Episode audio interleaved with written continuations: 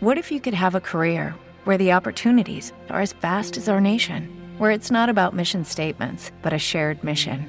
At U.S. Customs and Border Protection, we go beyond to protect more than borders from ship to shore, air to ground, cities to local communities. CBP agents and officers are keeping people safe.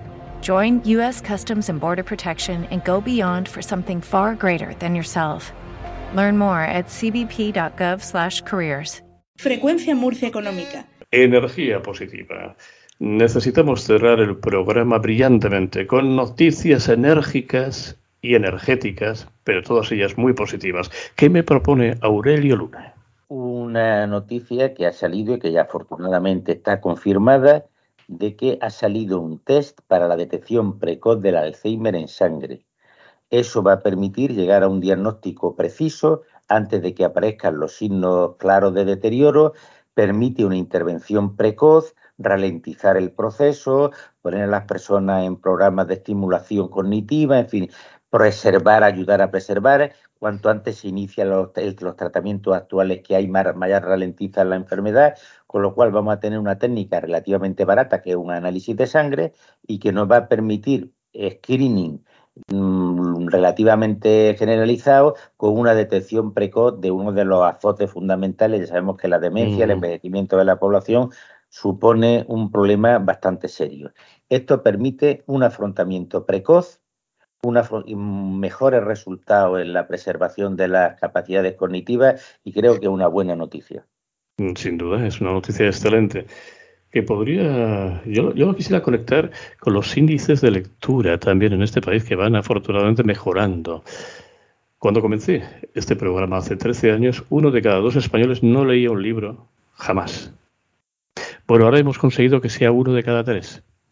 Y yo me hago la siguiente pregunta. Si leyéramos todos más, esto como tratamiento al envejecimiento, al Alzheimer, podría ser una vacuna extraordinaria. Bueno, hay que decir que se habla del ejercicio físico y, una gran parte de un envejecimiento saludable se basa en un ejercicio físico, pero se olvida que en las neuronas también requieren actividad. Hay que y no hay actividad más creativa que el tema de la lectura.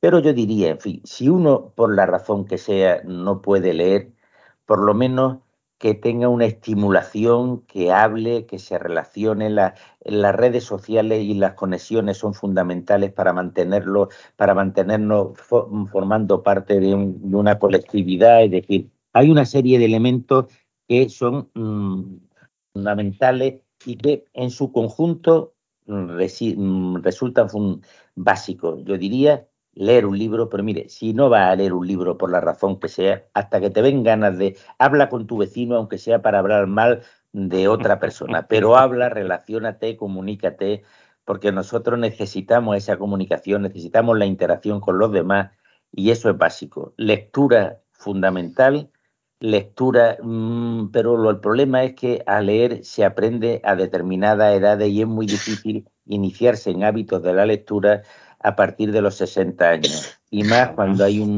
una campaña mm, de oferta televisiva que produce, que es muy nociva, porque estoy convencido que produce efectos secundarios que se ven a corto plazo y que habría que preservar. Pero en fin, como no podemos tener un sistema de control ahí, un buen pues libro es el mejor estímulo y nos ayuda a vivir una vida mucho más rica. Esa es, por la energía positiva que yo les quería proponer, porque eh, hace exactamente 13 años, cuando hablábamos de este asunto, las estadísticas eran nefastas.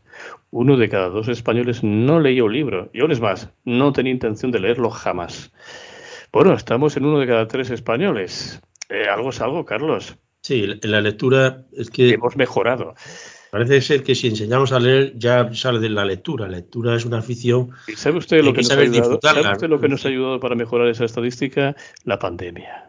En la pandemia hemos descubierto ese, ese, ese artilugio que no sabíamos muy bien para qué servía, repleto de hojas. Sí. Que mire usted por dónde. Se lee, se lee y se lee y además se obtiene sabiduría y placer. E, ese es el tema, que hay que enseñar a obtener placer de la, de la lectura.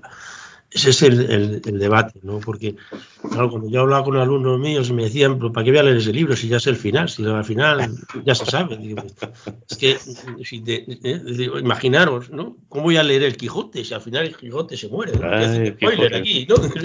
bueno, las aventuras que hay en medio donde uno disfruta, ¿no? Cuando suba al caballo ese de madera, en fin, todas las, aventuras que hay en medio no, no, significan nada, ¿no? Ese es el tema, que hay que educar, ¿no? En, en el placer de la lectura, ¿no? Lo que, lo que obtienes en, el placer.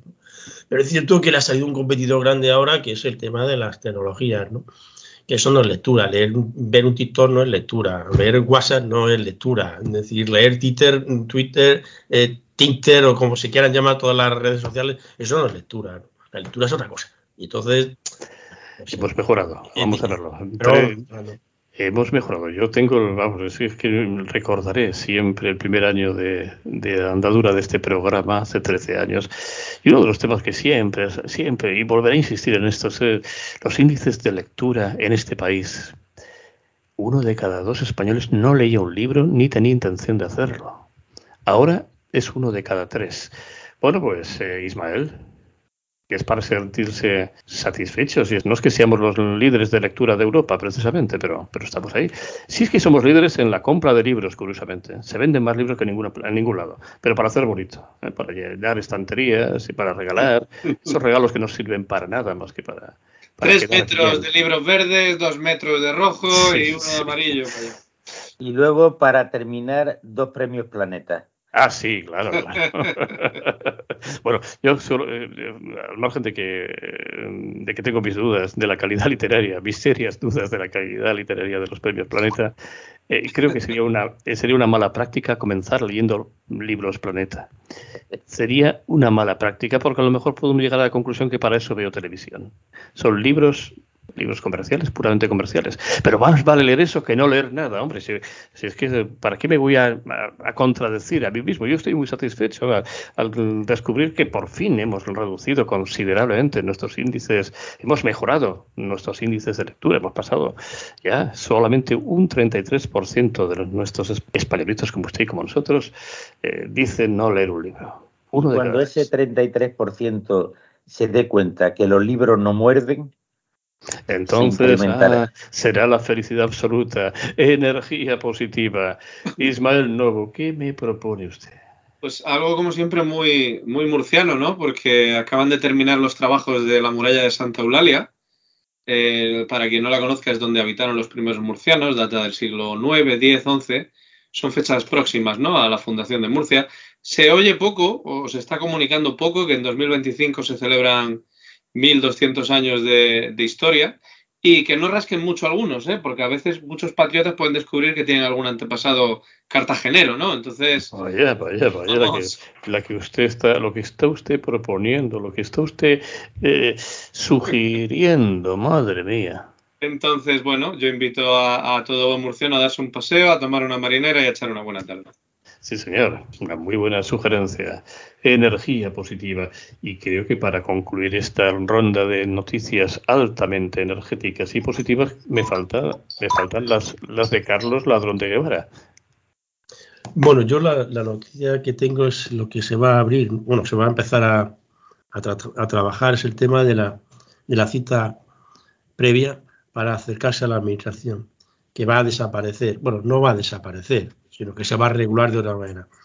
Es, verdad que por motivos de pandemia era necesario establecer, todo tenía que ser con cita previa para evitar la aglomeración de las personas. Pero se había llegado a una situación prácticamente injusta, porque mm, la, informática no, lo coge todo, o por lo menos le cuesta trabajo. Y entonces ese punto de información, esa urgencia que yo puedo tener de que necesito el pasaporte hoy o para mañana porque me ha surgido que tengo que irme fuera urgentemente, esa, esa necesidad de, de, eh, que ser también cubierta. Eh, yo he ido en estos años a sitios donde he pedido cita previa, he llegado a habitación, y no son públicas, es eh, organismos semipúblicos también, ¿no? Y aquello vacío, ¿no? ¿Qué pasa? Y, hay cuatro funcionarios ahí y aquello vacío, ¿no? ¿Qué ha pasado? Pues porque gente pide la cita previa para dentro de dos semanas y dentro de dos semanas yo no sé si puedo ir o no. Oye, a lo mejor se podía rellenar esas cosas, ¿no? Con, esos, esos tiempos con, gente que llegara a última hora y no hay nadie, pues atiéndelo, ¿no? Porque tiene, no lo siento, me pasó en Agua de Murcia, eso también es mi público. No, no, no hay nadie, ya, pero lo siento, no tiene cita previa. Ah, no lo sabía. Bueno, quiero la cita, no, tiene que ser por internet. Ah, claro. Ah, bueno, es que usted, tiene unas pretensiones excesivas. Tiene un ordenador que, que, recoja mi petición, ¿no? En fin, era realmente, ya pasa también con el catastro, ¿no? Es decir, que, oye, pero en fin, se ha ido solucionando. No, por internet. Internet no recoge todas las, matices que tú necesitas, eh, sobre todo cuando más, como en, mi caso, que iba el catastro con una cosa muy específica, tan específica que no había, en, informáticamente no se podía registrar aquello. Y cuando fui luego personalmente, pues dices que no sé si hacerlo por este A, por B, porque lo tuyo es muy específico. Entonces, romper esa dinámica me parece que es muy positivo, que mucha más gente podrá acercarse mucho más amable a la administración, que existan las dos vías. Hay que reinar cita previa, por supuesto, porque tener cola como antaño de 100 personas para sacarse el DNI, eso era un disparate. Eso es un disparate. Entonces hay que hacer cita previa. ¿eh? Entonces, si a ti te da igual hacértelo hoy que hacértelo de 15 días, pides cita previa, oye, pues para dentro de 15 días, pues venga, dentro de 15 días. Pero que tenga la urgencia, el que tenga una necesidad de acudir a, la administración pública personalmente, que también sea atendido. Eso me parece que es una buena noticia porque va a mejorar la calidad de vida de las personas, ¿no? Eh, en ese trato, ¿no? Efectivamente es una noticia positiva, es, es energéticamente positiva como ustedes, que son energéticamente muy positivos.